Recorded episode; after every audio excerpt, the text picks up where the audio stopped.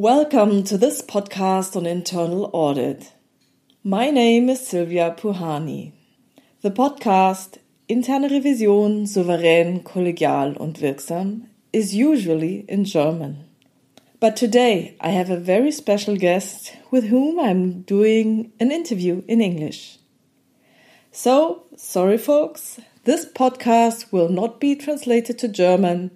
It will be English only. My guest today is Larry Harrington.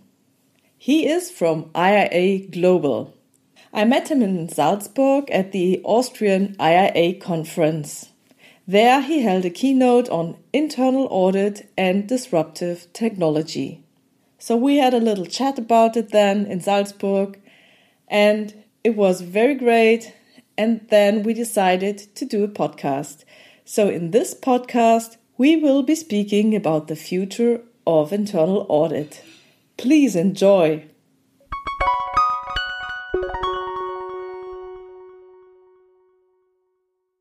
Welcome, Larry.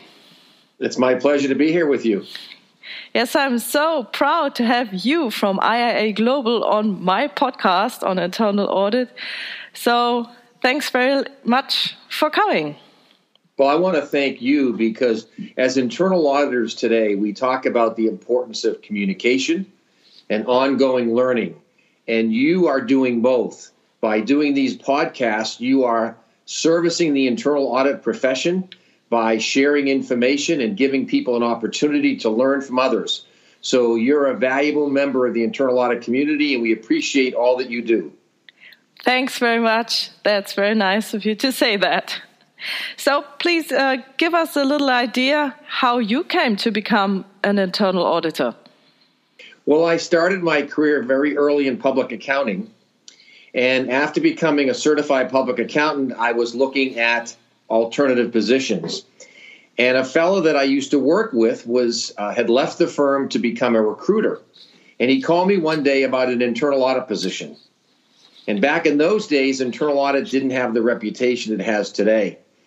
And so I said, no, I don't think I'd want to do internal auditing. And he talked to me a little bit more about this particular company and the fact, what did I have to lose by doing an interview? So I went for the interview and um, realized that internal audit could be a pretty exciting opportunity. And I've spent most of my life in internal audit, although I've left the profession a number of times to uh, become CFO of a business operation, to become vice president of human resources, to become vice president of operations. But I've come back to internal audit many times because what I've realized is internal audit sees every aspect of the company. You see the company from a perspective that no other position does, other than maybe the CEO. And it gives me an opportunity to interact with every level of the company and to really drive positive change with a sense of urgency. You have a real passion for internal audit. I like to well, hear that. Well, thank you. It, it's just it's an exciting um, it's an exciting profession, and at the global level, we spend a lot of time today trying to reach out to people younger in their career to understand how valuable internal audit experience would be. And for many people that I've worked with over the years, like myself, they've left internal audit and come back at a higher level. I would tell you that the that the times that I left internal audit, I learned how to be a better internal auditor because I learned the operation. And when I was in public accounting, oh, I'm maybe a year out of school, I can remember a senior manager sharing with me one day. He said, Larry, the most important thing to learn about auditing is business. If you understand business and you understand risk, you can go far. We can teach anybody how to audit, but it's hard to teach people business acumen. It's hard to teach people risk. And so early on, he said two of the elements that he would recommend that I focus on is understanding all aspects of business, from human resources to operations to finance to IT, and that I understand risk. And I've never forgot that conversation because in any position I've been in, including internal audit, those are key elements of success. Yes, I, I, believe that as well. And when I started an internal audit, this was as well a question of how does a company work? So how does it does it really really work? And then you spend a time in internal audit and think, okay, now I might have figured it out. And then there is a tipping point, and then you ask yourself, well, why the heck does it work anyhow? That's my experience. Was it the same with you? Yes, it is. But you know, the exciting part for me, and this is what is so important about our profession, is when you study internal auditors, they're like engineers. Most seem to be introverts. And yet, to be successful, you have to be comfortable with people. You have to be comfortable with networking. You have to be comfortable with conversations with people. And so, in order to learn the business, something simple like payroll, I can remember in my first payroll audit, I had never done payroll before. But by asking the right questions, by listening to what they say, and asking the right follow up questions, it gives you insight into a business. And what I have found over the years is when someone's doing the same job for five or six or 10 or 20 years, they, it's hard to be innovative as an internal auditor, you've seen many different ways of how things are done. You've seen many tools and techniques. So when you really listen to what the person has to say, you can often come up with suggestions on how to enhance the process, how to simplify the process. So often, the successful auditor is listening. So, what is your biggest problem? What is your biggest aggravation? If you could change anything in this process, what would you change? And often the person will tell you all those things, but they've never had, they've never been empowered or they're not at the right level to drive the change. As an internal auditor, people look at you differently. So you can take some of their feedback and you can rise it to the level where management listens and makes that change. And, and you can make positive change happen by listening to what others have to say. And that's an acutely important skill for internal auditors the ability to listen and ask really good follow up questions. And I believe that this skill will be more important in the future because of the complexity of our world. Well, you know, you're so astute because not only it, that, but as the world is changing at light speed, when you think of artificial intelligence, you think of blockchain, so many things that are happening. As an internal auditor today, we have to know so much more than we did five or 10 or 20 years ago. And so there also has to be this passion around continuous learning because we have to keep ahead. As, as companies are trying to drive change, numerous studies, including uh, one a few years ago from IBM, CEOs were most worried about their ability to drive change to simply keep up with change, not get ahead of it, just to mm-hmm. keep up. And that they didn't feel they had enough people around them who understood change management and understood how to effectively keep moving the company forward. And so, as an internal auditor, what a great opportunity to help supply chain or help finance or IT really drive things forward. We have a unique perspective in the company and if we can keep our skills current and then we can coach and advise and audit those in the business, we can help them drive change. And a CEO, uh, he or she can look to internal audit as the change agents and the exciting people who can pull some of these pieces together, help people communicate that don't always communicate, collaborate who don't always collaborate, and work through some of those political barriers. That's very beautifully put. Uh, I like that very much. And I believe that the question in, in is as well if you have the opportunity to speak with management levels, for example, at the kickoff discussion or the exit discussion, then you have those people and you can ask them questions, even in the kickoff or at the exit, where you ask them and so they get to reflect and perhaps they come up with uh, better things they haven't thought about in the future because the, the, the process of an audit takes some time. And so you go to them, ask some questions, and go back and forth. And over time, um, you can develop on, on both sides. The, the auditor doesn't have to know everything, I believe, but he has to have some some certain knowledge and understanding, but in asking the right questions, uh, there there could be a mutual learning experience. Well, you raise another very interesting point, and, and that is at the opening conference, people generally fear internal audit. Yeah, people yes. are They're not saying, please come in and audit and stay longer and do more. And so one of the things we do is we have a brand image. We have a brand and an image issue that we have to deal with. We have to help people understand that we're the good folks, that we understand what the business is trying to achieve. We understand what they're trying to achieve. And we're there to help the business and them be successful. And so part of that is, is creating a brand or an image where people, you could talk, call it the likability factor. Internal auditors are not generally liked until people get to know that we really are there to add value. And so one of the things that I've always told and advocated for is in the opening meeting, don't just start with the audit and what we're going to do Let's get to know each other. And so we do often an opening package material on each person. So, as an example, maybe that when we present you as part of the audit team, you talk about the fact that you know you play clarinet or that other kinds of things that are unique to you. Who are you? And what we find is when we present to our auditee kind of who we are as people, often say, Oh, you played clarinet? So did I. And then you two start talking about what it was like to play clarinet. And now you've built a relationship that we're people. We're people with the same goals and objective to help them be more successful. And unfortunately, too often internal auditors get right into the business. And what you learn in networking is networking is not about what you can do for me. It's what I might be able to do for you. And so we have to kind of reframe some of the thinking in our profession um, to get people thinking about how do I disarm people? How do I help them not be afraid of internal audit? How do I create an environment where they invite me in when there might be a problem instead of waiting for an audit to be scheduled? Because if people truly trust that we're positive people whose only goal, we don't get paid by the number of audits, we don't get paid by the number of findings.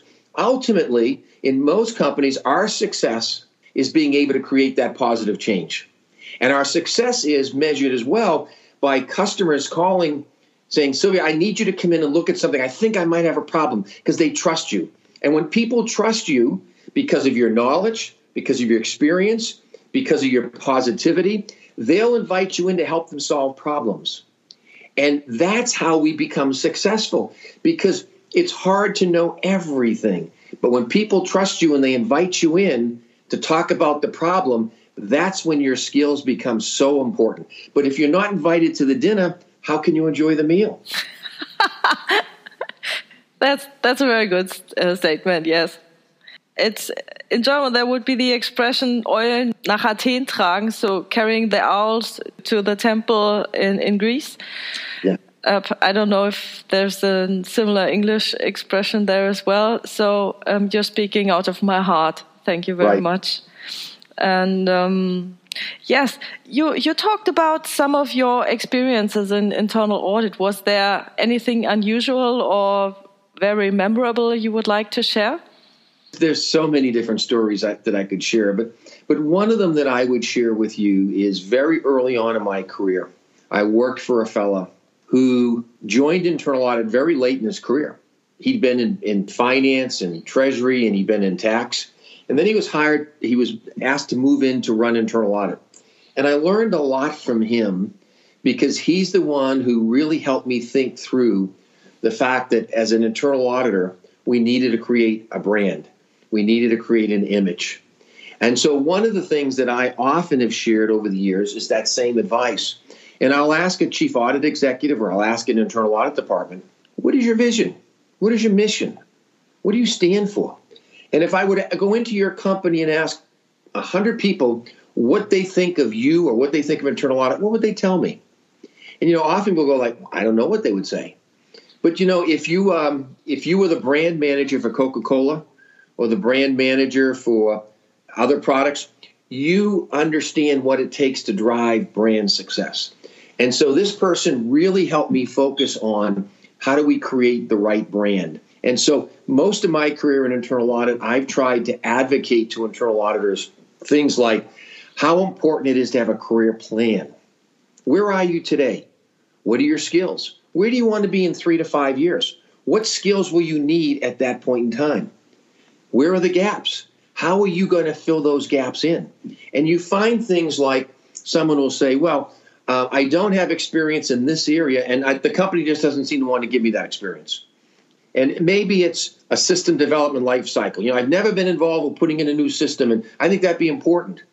Well, there are lots of nonprofit organizations struggling for volunteers.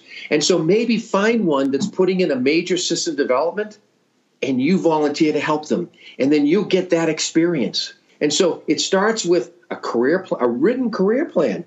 And then things like what is your personal brand? Do you know what it is? Create a brand statement for yourself so that you can focus on the kinds of things that you want to be known for. Um, I often tell people about the importance of reading business books on leadership. Understand who some of those great leaders have been and learn from them. How did they didn't all succeed? They failed many times. They learned from the failures. And so one of the things that as you're creating your brand, you think about uh, you often think about someone you worked for who you really liked and maybe someone who you worked for you didn't really like. What is it about the ones you liked? What were the skills? And the ones you didn't like, what were the habits that they didn't like? How do you learn from them? And, and if you don't focus, it's no different than a business. I've described th- this person said to me, Larry, early on, you are a business. You have one product, it's you. And you only have one customer, it's your current employer. That's a pretty high risk business. And so he talked about creating a personal strategic plan so that I could build my skills, build my customer base. Part of the customer base is building relationships, it's networking. And, and so, you know, there's so much that an internal auditor can learn if they think of themselves as a business. How do they market that business? How do they do product development for that business? How do they do execution for that business? And so I learned early on about the importance of thinking of myself as a business and how would I grow that business to be more successful. Wow, this is great. And what's your role now in IIA Global? How how did you end up with them? Because you're you're very very uh, advocate very much advocating for internal audit as a profession. It's the best job you could have. Yeah. So how did you end up with IIA Global? Was this in your written career plan? Well, it was, and I, I started out at the local level, uh, the Greater Boston chapter. I got involved, uh, in the year I got involved and joined the board, we were technically insolvent as a chapter. We had lots of liabilities and no assets. And so the first thing I did is help the chapter understand what we needed to do differently to raise revenue. And um, they put me in charge of learning. And so I put together learning programs that included partnering with the big internal audit firms and we started getting them to host the monthly sessions. So I didn't have any cost, and I could charge a nominal fee and start to build revenue. We held, we convinced Global that we could hold a conference in Boston. And so over a two year period, we went from being insolvent to being very healthy financially. And then I was asked to join one of the global committees. And I worked on a committee, and then I worked my way up to chairman of that committee. And then I was asked to join the North American board and became chairman of the North American board, and then asked to join the global board and became the global chairman of the IIA. Um, I served at the global board for nearly 10 years. And the way that works is you, you time out after a certain period of time. So I became the global chairman. And then you have two more years after that as past chairman and past past chairman. And then you end up leaving the executive committee. So today, I serve on the nomination committee, um, and since the IIA has approved a restructuring which dramatically reduces the number of board members, being on the nominating committee is absolutely critical because the future leaders of the global board have to be selected through the nominating committee. So it still gives me an opportunity to influence the global side of things. But as you know, I also do a lot of speaking still around the globe. And after I was with you and in um, in Salzburg, I was in Colombia, South America, speaking, and it just so happens that you know we're doing this on a Sunday, and then Monday tomorrow I'm flying to Dallas, Texas, to give a speech to a group of internal auditors who are chief audit executives, and then after that I'm going down to Global and doing a webinar next week on career development and talent management. And so I still stay very active in outreaching to the community of internal auditors and trying to spread the message. I also do personal coaching. I don't charge for the coaching, but I have lots of people that I spend time with. I spent an hour with someone yesterday, as a matter of fact, just trying to help them think through some tough decisions that they're that they're facing. And so at the end of the day, much like you're volunteering your time to do this for the profession, I end up volunteering a lot of my time. And when sometimes people say to me, well, um, why do you do that? Um, I've told people in my entire life, I get my energy from people. And when I can help someone or coach someone or help them think through a difficult situation, it's exciting for me. And when I look over my career, I was at a speech um, probably about two years ago, and there were 10 people in the audience who were chief audit executives who worked for me at one time. And it was so exciting. They all came up to me afterwards and said, Do you realize to see so many chief audit executives and for them to reflect that I helped a little bit, you know, in their career development? Mm-hmm. That's what's exciting to know that you're making a difference and to know that for someone like yourself, how many people you reach with these podcasts. And you may reach people that you've never met and you may never met, but those people might be talking about you a year from today or 10 years from today because they listened to one of your podcasts and got a message that helped them make a major change or help them be more successful. And they'll think about you without you even knowing that. And to me, that's what's exciting to be able to speak to whether it's 2,000 people at a global conference or 40 people at a small conference, to be able to share thoughts and ideas and hopefully engage them, maybe excite them, develop some passion, but more importantly, help them through to be more successful in their career. That's what's exciting. Wow, yes. So you're very active and you're responsible for you were responsible for the learning and development. So what is your perspective on the future of internal audit? It's a fabulous question. Um, the future of internal audit is bright it's as bright as it's ever been, but we are also at a crossroads. When I look at the average internal auditor today, they spend less than 80 hours learning, and most of that learning is on how to be a better internal auditor. To me, t- what's happening today is businesses changing at light speed. When you think about robotics, when you think about automation, when you think about artificial intelligence, when you think about all the changes that are going on in this global world, the skill set we need is immeasurable. I mean, just think about, you know, it was a few years ago we were talking about cyber and how we really needed to get better with cyber. Well, that was only moving at 60 miles an hour. Now the world's moving at 100 miles an hour. And as internal auditors, we have an opportunity. Boards are petrified about risk, the emerging risk, the impact on their business. And they're saying to internal audit, what are those risks? What do we need to do? What should we be concerned with? What should we be asking? Boards are coming to internal auditors for advice and counsel. Management's coming to internal audit for advice and counsel. I would tell you that at Raytheon, where I worked, both uh, we had two major departments, supply chain and um, shared services, that both were embarking on using artificial intelligence and, and bots to take dramatic costs out of their systems at the same time improve efficiency.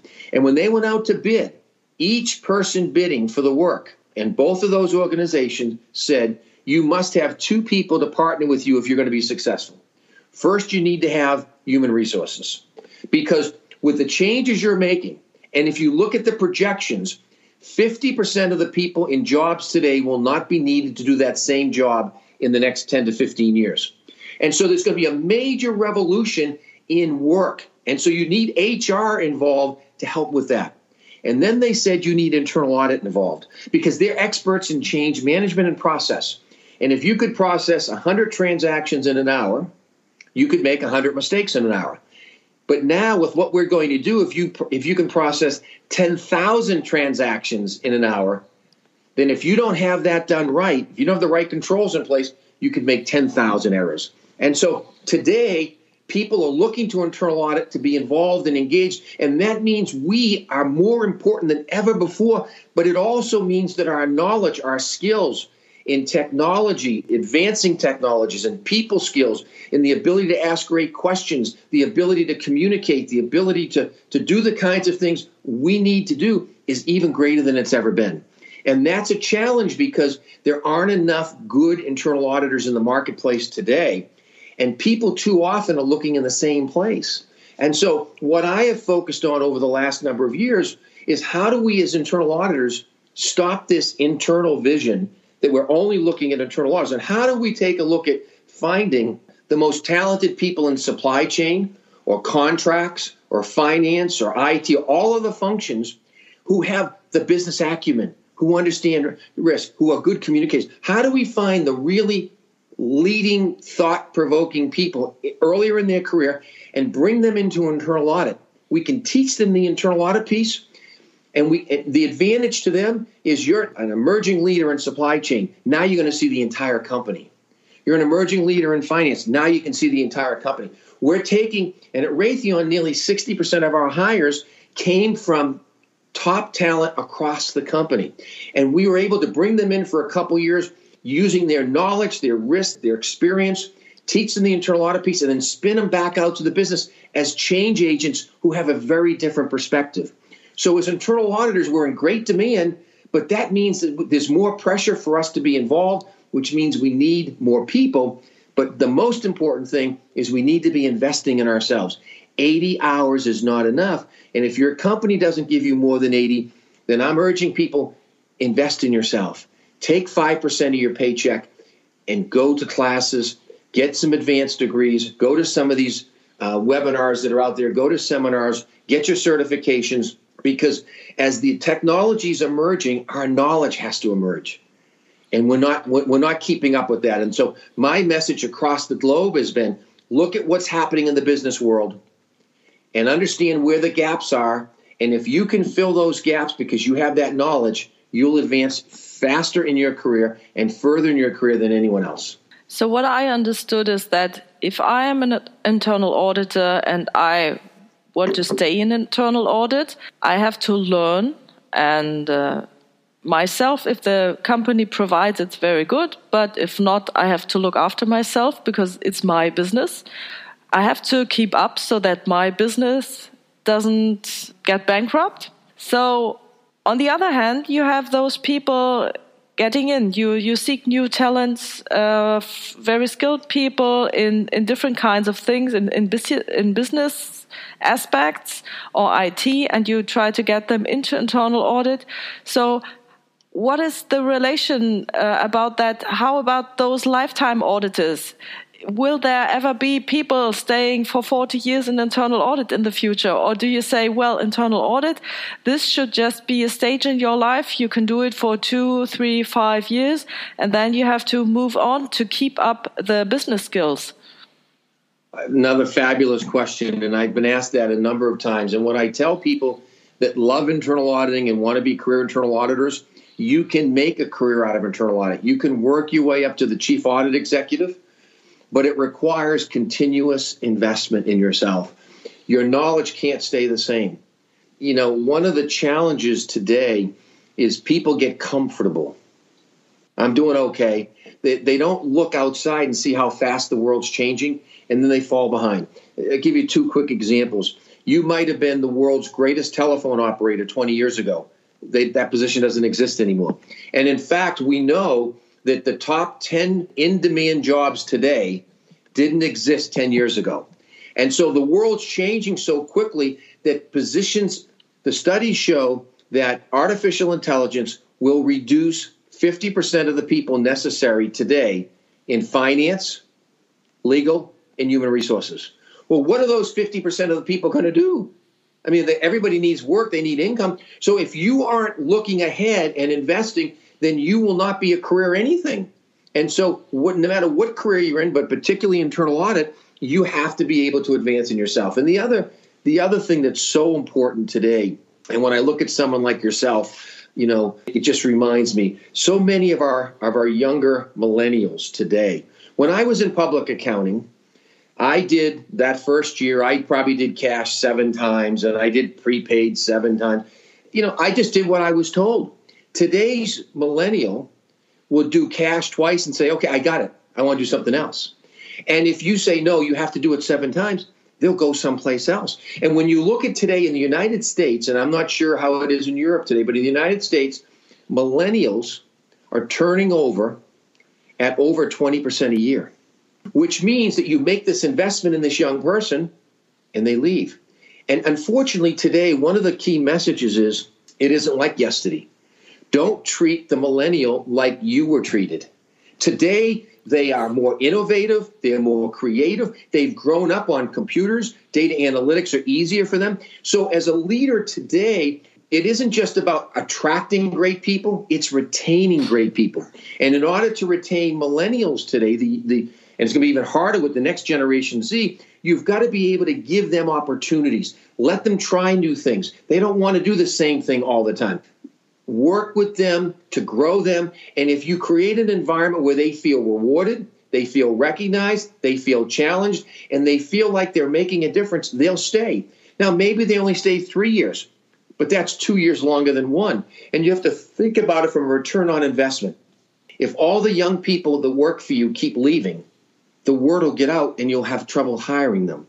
So, as a leader today in internal audit, whether you're a manager or a director or a chief audit executive, we have to be chameleons. We have to recognize what real leadership is. And real leadership is about the golden rule. You know, the golden rule? No, it's the platinum rule. The golden rule was do to others as was done to you. The platinum rule is do to others as they would like to have done to them.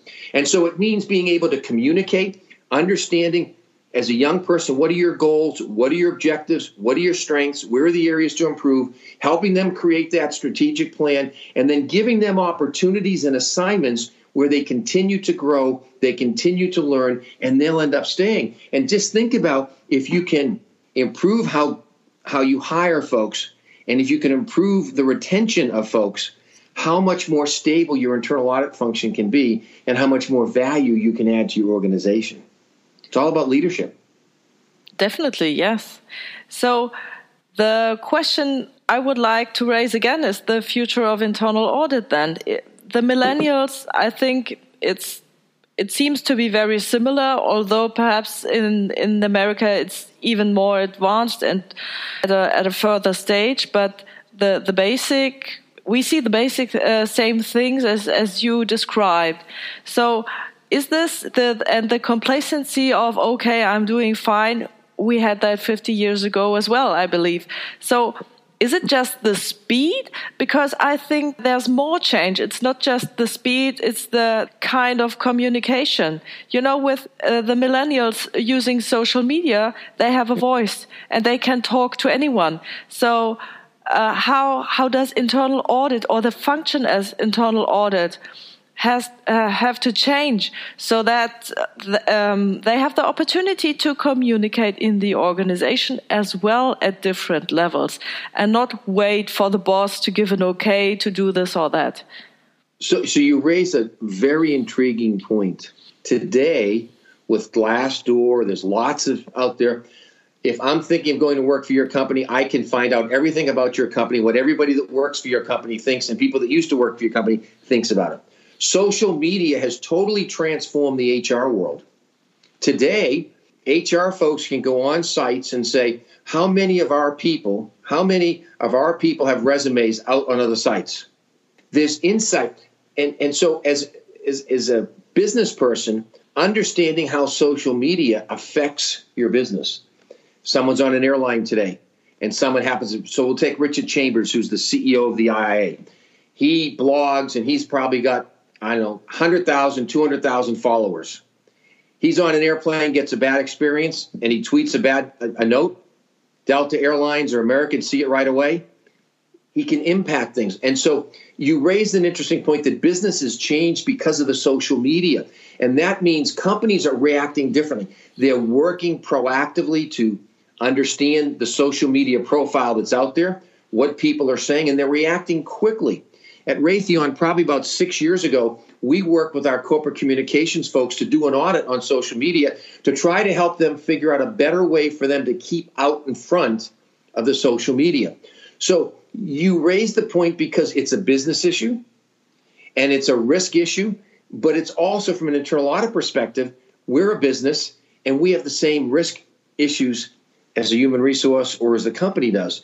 And so today, it's important to, to recognize that people do have that voice and people are going to share that information. And if, if you're not a great boss, that's all going to get shared. Or if you do some things that are very unique and very different, that's going to get shared. And that's going to help you. One of the things that's exciting about our profession, since the early days that I can remember, our theme has always been sharing through progress. Progress through sharing, right? We make progress when we share things. And so, whether it's through a webinar or a podcast, we have people that will share what's my risk assessment versus yours. They share audit plans. We do a lot of transparency across our profession in order to help all the profession grow and be more successful. As the internal audit world changes, we have to adapt. We can't do auditing in 2019 the way we did it in 2010. And yet today, when you ask people about creativity and internal audit, they talk about, well, we have automated work papers or we use data analytics. But today, the, the more advancing audit functions, they're not using data analytics to just test 100% of the population. They're using data analytics to predict the future. And, you know, I, I, I struggle because we look at some companies where there's big database in marketing, there's a big database in sales, there's a big database in engineering, there's a big database in production and and they're not talking to each other and they're overlapping things. And so as internal auditors we have the ability to communicate across functions and demonstrate to a company why would you have six databases like that? Why wouldn't you consolidate them and utilize them and be able to pull off the same kinds of things? There's so much that we can do as internal auditors today but it means that we have to change the skill set that will make us successful tomorrow and we have to bring in people that will help us be successful tomorrow and we have to improve our training so that the skills for tomorrow are being developed today. And as i said earlier we're in great demand. The folks doing artificial intelligence one internal audit involved. The folks using bots one internal audit involved blockchain will have an important aspect for internal auditors so the demand on companies to grow sales to reduce costs to improve cash flow on and on. Internal audit can help the company be successful. But the skill set, as you pointed out, is changing. And what we'll need is different. That it's more that the soft skills will stay the same, but the technical skills are going to need to be changing. And understanding the, the, the global environment and understanding how social media interacts will be absolutely critical for business and it'll be critical for internal audit. You hit it right on the head. Well, uh, then I'm very interested how you're going to answer my next question because you said all those guys want internal audits involvement, creating the bots and whatever. So this kind of audit would be um, operating on the open heart. So it's looking in the future. You have to do an audit during a Scrum project or something like that. You can't say, well, give me the files uh, from last month and I'll look through if there is an error in it. It's a very different skill set and I believe it's a very different kind of audit. So you can't just compare what should be and what is, but how could I could I set the framework correctly? So how is the governance structure of that? How are the controls set up? So you have to look into the future during your audit. My statement would be the type of audit will change less looking in the past, more looking at the current set, or looking into the future. Would you share that, or do you think it's something else?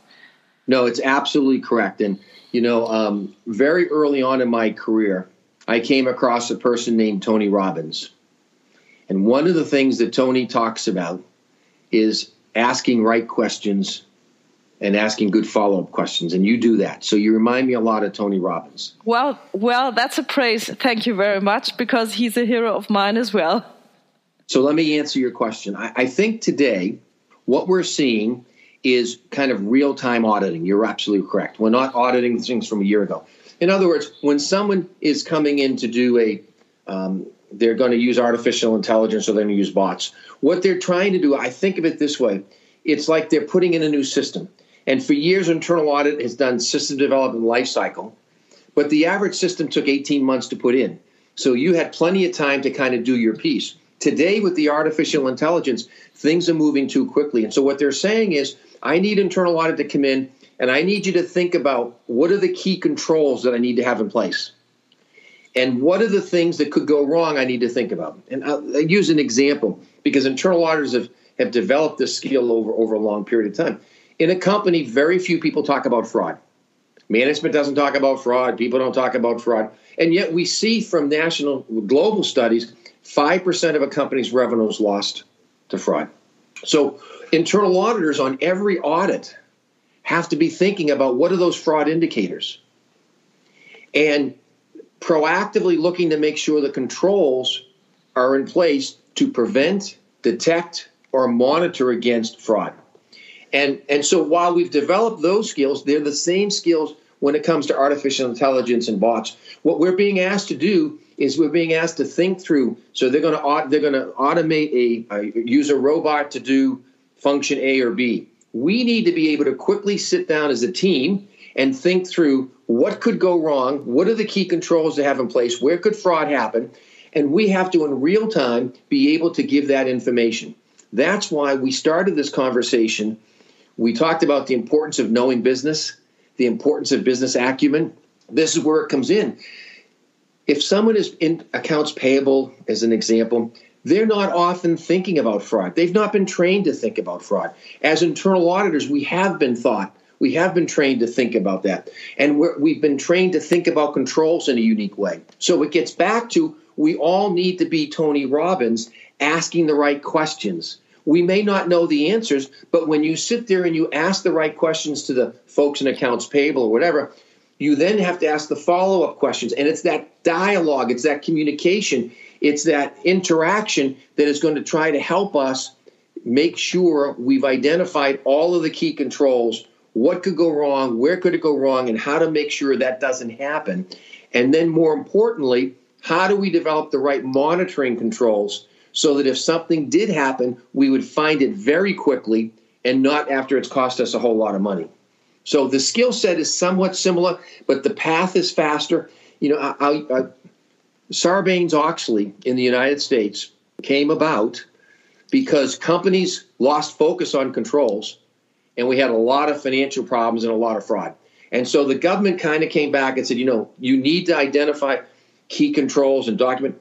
The public accounting firms went, well, we don't we don't audit that way anymore. So they had to go back and rethink. Companies had to rethink. Internal auditors were asked initially in SOX, can you help us? Why? Because you understand controls. You understand key controls and how to document them. And so internal auditors for a period of time were teaching management and operating folks how to understand and document key controls, how to figure out what key controls were, et cetera. Now, we've got, I think, as a profession, maybe a little bit lazy in that respect as well. And the point you raise is now that the speed is accelerating, we've got to go back and use those same skills to help people understand what are the key controls, what could go wrong, how do you prevent it, and it's real time dialogue and discussion. And as you pointed out, we don't know everything. But if we ask the right questions, the operating people will be able to give us the right answers. And then if we collaborate together and we use emotional intelligence and other skills collectively, we'll figure out the changes we need to make in order to improve the system. Then I have the next question for you because you said, well, it would be great if internal audit is asked to join such a project. So we have to earn trust and we add value through asking the right questions. And we like to add value. It's part of the mission statement, so no problem there. But how about this thing uh, with how do you sell then that it was part of internal audit? So that it was the added value because the internal auditor was present in that project. Because what I experienced is that if you're very humble about your role and the other part thinks, well, I came up with the perfect answer and I know, well, internal audit asked the right questions so that the other guy came up with the right answer. So how about this thing like, like being humble and, um, how do you get that along or in line with the marketing and the selling of the added value we deliver? Uh, you're great at asking tough questions. Um, it, that's a super question. It's my um, job, Larry. It's my job. and you're excellent at it. Um, so let me give you an example. Um, I tell people third party validation is always better. So if I ask you to tell me, did you have a good year or not? Oh, I had a great year. How would you rate yourself? I'd rate myself a 10, right? The nicer thing is when someone else sends me a note saying, Sylvia did this really well. Sylvia did that really well. Then in your evaluation, I can say, not I think you did this well. Here's what your client said about you. Now, what I tell people all the time is no one ever sits down and thinks about sending a note about how someone else was really good because we all get busy. So the best way to get a compliment is to give a compliment. And so I try to tell internal auditors. So if we take the example you were just giving, we have a project, and, and let's say that you're in charge of accounts payable, and you and me and the consultants, we're talking to the CEO about this project and what we think it accomplished. I will try to find ways to make you look good in front of the CEO. I'll say things that you did that were positive or whatever. Human nature is you're going to say something to the CEO about me as well. Neil Larry, that's really nice you said that, but internal audit was very helpful too. And so what happens is a rising tide rises all boats. So as an internal auditor, we're often criticized that all we ever do is write reports about what you did wrong. We hmm. never take the time to talk about what you did right. What I find is when I share with people the things you did well, you tend to share about the things I did well. And so to me, it's a skill set that says as you're creating your brand, you don't create it in a vacuum.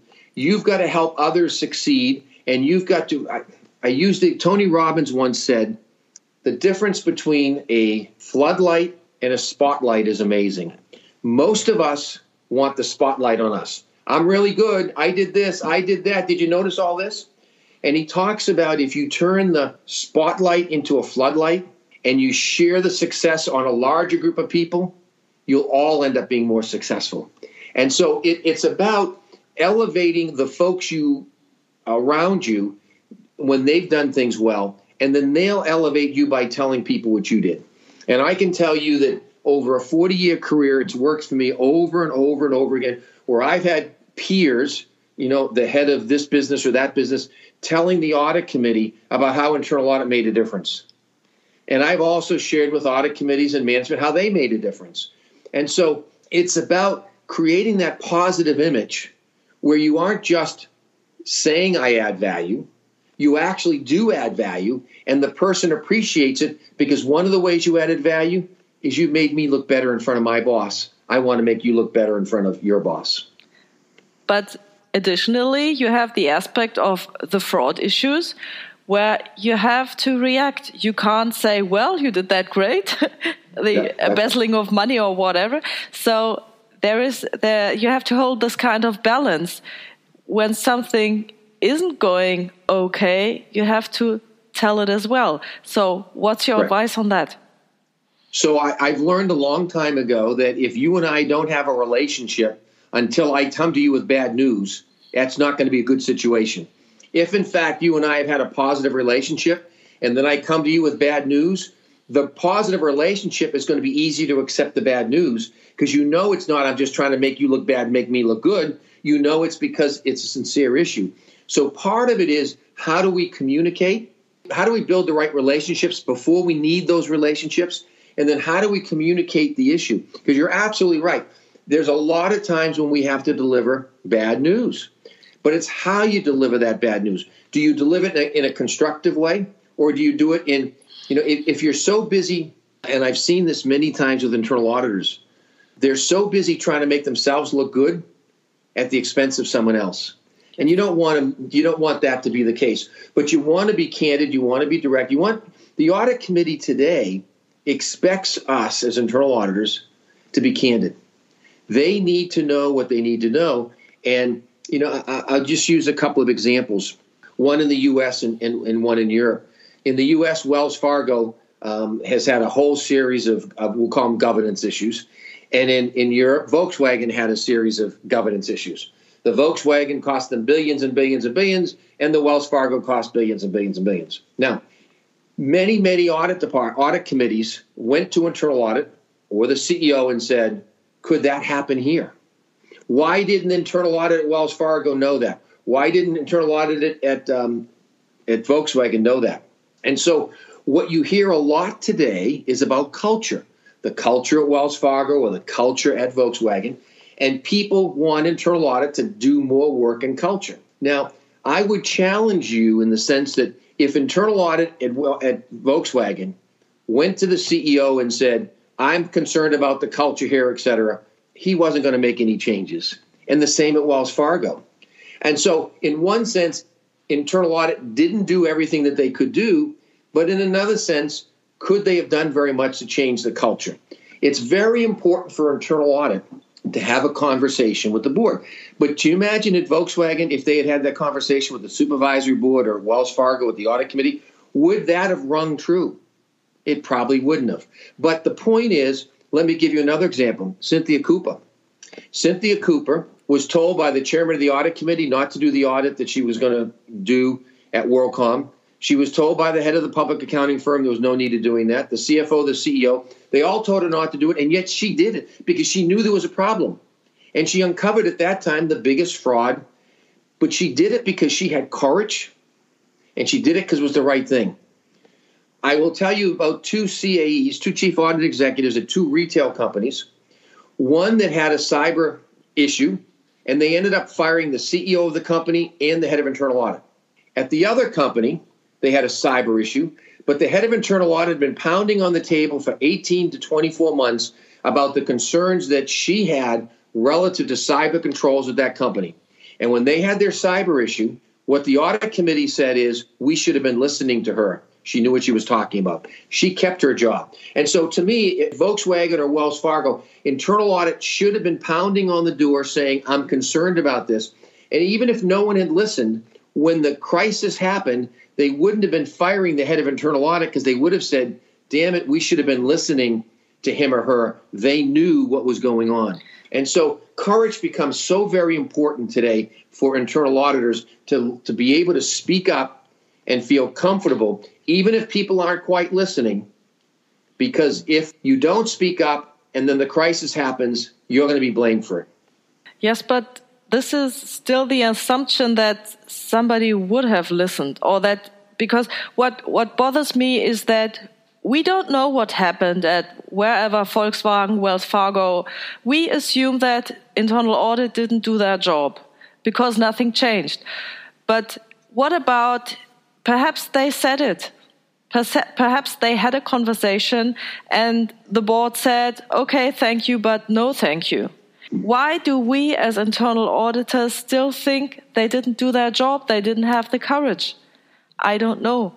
Because we have well, the we have the same assumption. So oh nothing changed. So they would have done a bad job. Perhaps they did a wonderful job. I don't know it. We don't know that, but we do know that in the other two examples I gave you, that the chief audit executive had not been advocating about cyber. Okay. And she lost her job. And in the other case, she had been advocating, and the board said it was our fault, not yours. She kept her job. In Volkswagen, they replaced the head of internal audit. Wells Fargo, they just replaced the head of internal audit. This other retailer, they did. So I don't know what they said or what they did, but generally speaking, if you've got proof or documentation, you've raised that issue, you've made that concern aware, you generally end up staying. Um, when you haven't, and that's what makes it difficult here in internal audit today because risk are, emerging risks are changing so quickly. How do you keep up with all those emerging risks? And if people aren't willing to listen, you know, if a tree falls in the forest and no one's there to hear it, did it make a noise? That's a big issue today. And, and that's one of the things that the IIA Global is put out a lot of information on emerging risks, how to communicate with the board, and they try to provide as many lessons learned as possible without having all the information so that you can think through what you want to do. And I'll give you a, maybe another example. As emerging risks are coming, is internal audit spending enough time with the chairman of the audit committee or the audit committee or the supervisory committee sharing things about emerging risk? Are they sharing the IIA white papers? Are they sharing the white papers from PwC or Ernst Young or or uh, Deloitte or any of the others? There's so much great information out there on emerging risks. We should be the chief educator of the board, of senior management, et cetera. And we don't have to. We can take that E&Y document or the IIA document and share that so that we're making people aware. The point is, maybe we should have got to that emerging risk eight weeks ago. But if we've been talking about it, at least people knew it was on our risk register and we were trying to educate. Okay. And maybe from a timing standpoint, the audit should have happened eight weeks ago and it's just scheduled for now, and that's a different issue. But that's different than if we've never had that conversation with the board on emerging risks or with management if we've never had the conversation about what's going on with um, cyber and, and how we assess ourselves as a company, what kind of anti-cyber controls we have in place, et cetera. Or to go back earlier, you know, when um, part of the issue with social media is when the head of communications came to me and said, Larry, we had lunch, we talked about social media and how it was just really having an impact. And she said, I'd like you to do this independent audit. Help me think through to make sure that we haven't missed anything and it was right after the, a book was written by the Research Foundation on how to think through social media and audit social media. So I, I had a resource. But then, as we did the review, she said, now you and I can go to the board and have this conversation. Because it isn't just her saying, I need more funds to look at this and do this and do that. It was internal audit and collaboration. So we have real opportunities here to advance the agendas, but we have to have the conversations. And how do you have a conversation if you're not educated? Well, part of it is there are so many firms and the IIA doing the research for you, doing the summary for you, writing four, five, six page white papers. You can use that and leverage that with people. But if you're not aware of those free resources, if you're not reading those resources, then how do you affect change? And so today, you're not alone as an internal auditor. The resources we have from the big accounting firms and, and or the big internal audit firms like Protiviti and Ernst Young and PwC and and the IIA and our local affiliates, the affiliates in Germany or the UK. There's so much free information out there if we take the time to look for it, to read it, and more importantly, to share and discuss it with the board and with senior management. Yes, and I believe the IT part is, is one part of it, but seeing I'm working in a bank and you told us before that you believe that 50% of all financial industry will be well perhaps gone or changed. So how do you communicate this this uh, issue of possible disruption? Because it affects everybody. And perhaps you have somebody on the board who says well i i have to do one or two or five more years so how do you communicate those things? Because people are afraid. Even even the board is afraid of that. The board is very afraid of it. The boards are afraid of it because if they if their biggest job is strategy. The board has to approve the strategy for the company. And if that strategy results in the company failing, then that's on the board. So in the US, we have something called the National Association of Corporate Directors. It's kind of the IIA for board members, so to speak. And and so one of the things I've done as an auditor is I've become a member of the NACD so that I can see what they're sending to board members. And today they're sending also you need to think about risk, you need to think about emerging risk, you need to think about cyber, you need to think and, and, they go through all that. And so I know what they're getting for material. So it gives me the opportunity to say, if they're worried about that because their association told them they should, what do they do? So then I take and I share these white papers directly with the board or directly with management. So it isn't Larry Harrington thinks this. It's here's a I might put a small document. I might I might put a cover letter to say attach this research from Ernst and Young, the IIA, and Protiviti. And in each of those research documents, these are the key things that they're saying. These are the key risks. These are the key concerns. These are the things, these are the leading companies as to what they're doing. I do a cover note and then I send them the material. so that what happens is it isn't Larry Harrington predicting the future. This is firms that they're aware of, that they know, that have lots of resources, and it helps them. A number of years ago, the IIA put out a document with the NACD in the US, and it said, We believe every chairman of the audit committee should ask these 10 questions to the head of internal audit at least annually. And we use the NACD to distribute that. Now, these we're trying to help board members be better at what they do, and this is what you should be asking the internal auditor. At the same time, we said to the internal auditor, you may be getting these questions. Can you answer these questions? How would you answer these questions if they were given to you? And so, what we're trying to do as a profession is we're trying to elevate boards and we're trying to elevate internal audit.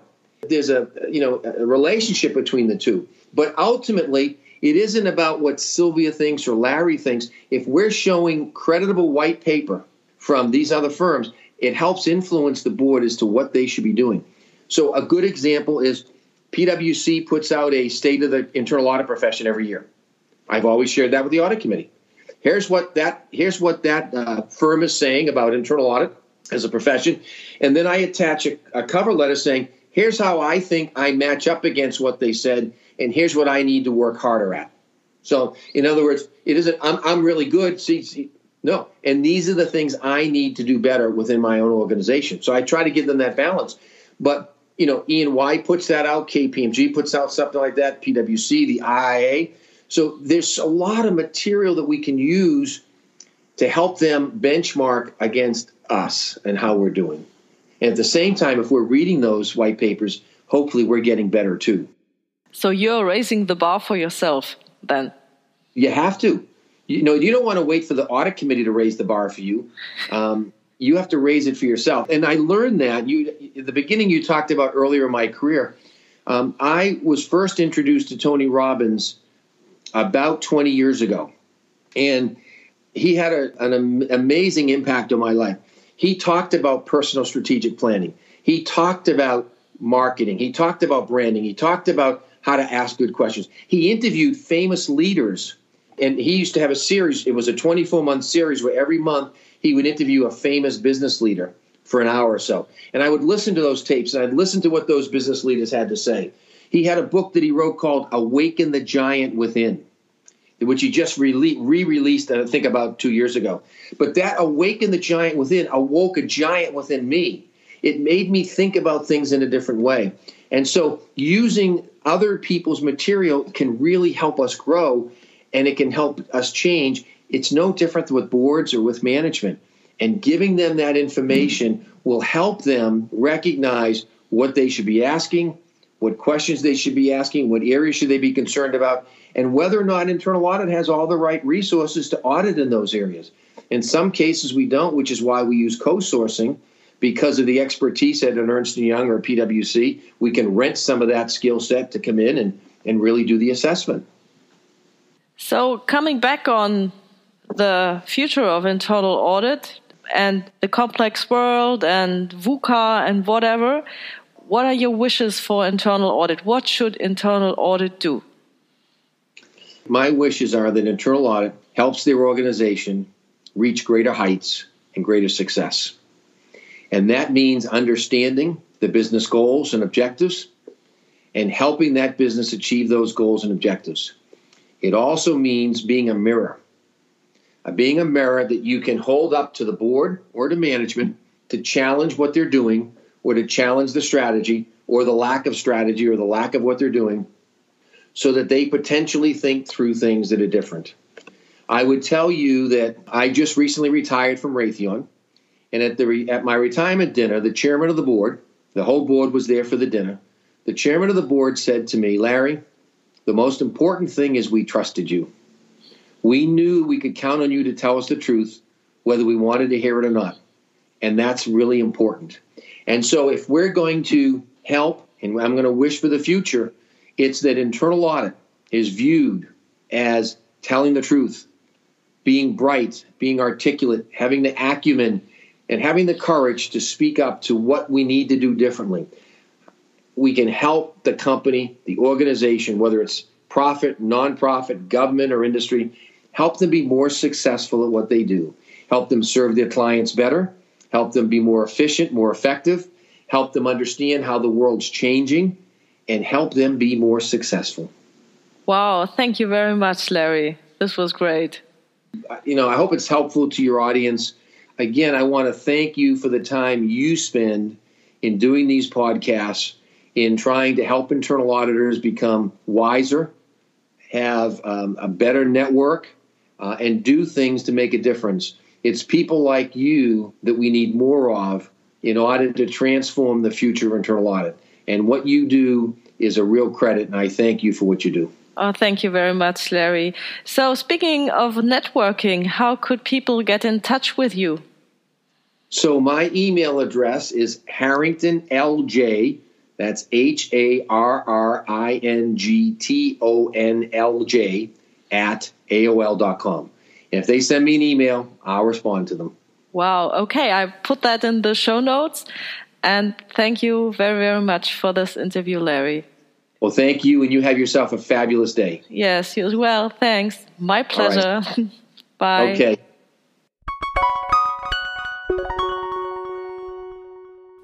Thank you all for listening to this podcast on internal audit.